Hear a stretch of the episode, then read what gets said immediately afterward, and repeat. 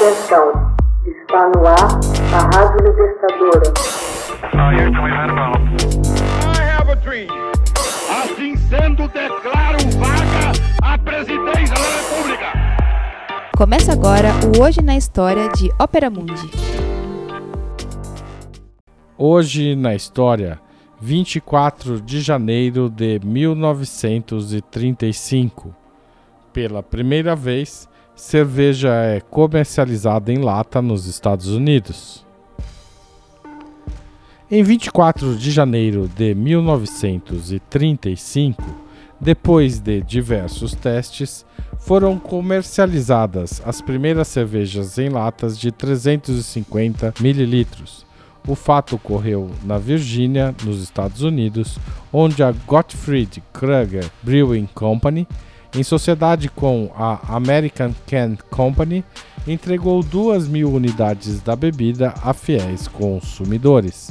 Na ocasião, 91% desses apreciadores aprovaram a cerveja enlatada, dando à companhia Kruger luz verde para continuar a produção. Por volta do final do século XIX, as latas eram fundamentais no acondicionamento e distribuição dos alimentos mas foi somente a partir de 1909 que a American Can Company passou a fazer experiências em latas para guardar líquidos.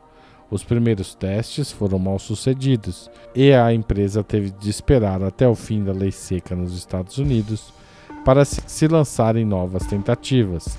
Finalmente, em 1933, após dois anos de pesquisas, a American Can Company desenvolveu uma lata resistente à pressurização e com revestimento interno capaz de evitar que a cerveja reagisse com o metal. Foi inicialmente muito difícil para os amantes da cerveja aceitar o conceito da bebida enlatada. No entanto, a Kruger superou as fortes reservas e se tornou a primeira cervejaria dos Estados Unidos e do mundo a vender cerveja em lata. Assim que a companhia se impôs ao mercado, a resposta foi irresistível.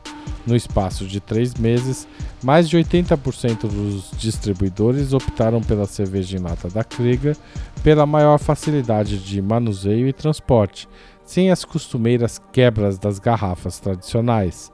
Rapidamente, a companhia conquistou um bom pedaço do mercado das três grandes cervejarias nacionais: Anheuser-Busch, Pabst e Chilitz. Os competidores logo passaram a fabricar também cervejas em lata, e já no final de 1935 alcançou-se a marca incrível de 200 milhões de latas produzidas e vendidas por ano.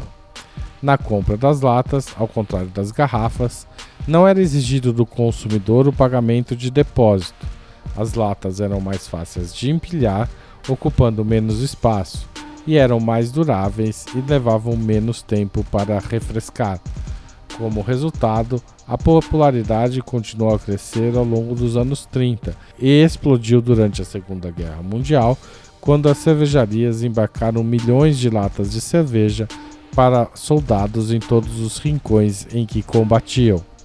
Depois da guerra, as grandes companhias de cerveja passaram a tirar vantagem da distribuição em massa que a lata tornara possível, e com isso consolidaram seu poder, levando à bancarrota pequenas cervejarias que, até então, tinham forte presença no mercado. Hoje na história, texto original de Max Altman, locução de Haroldo Cerávulo Cereza Gravação e edição de Laila Manoeli. Você já fez uma assinatura solidária de Opera Mundi? Com 60 centavos por dia, você ajuda a manter a imprensa independente e combativa. Acesse www.operamundi.com.br/apoio.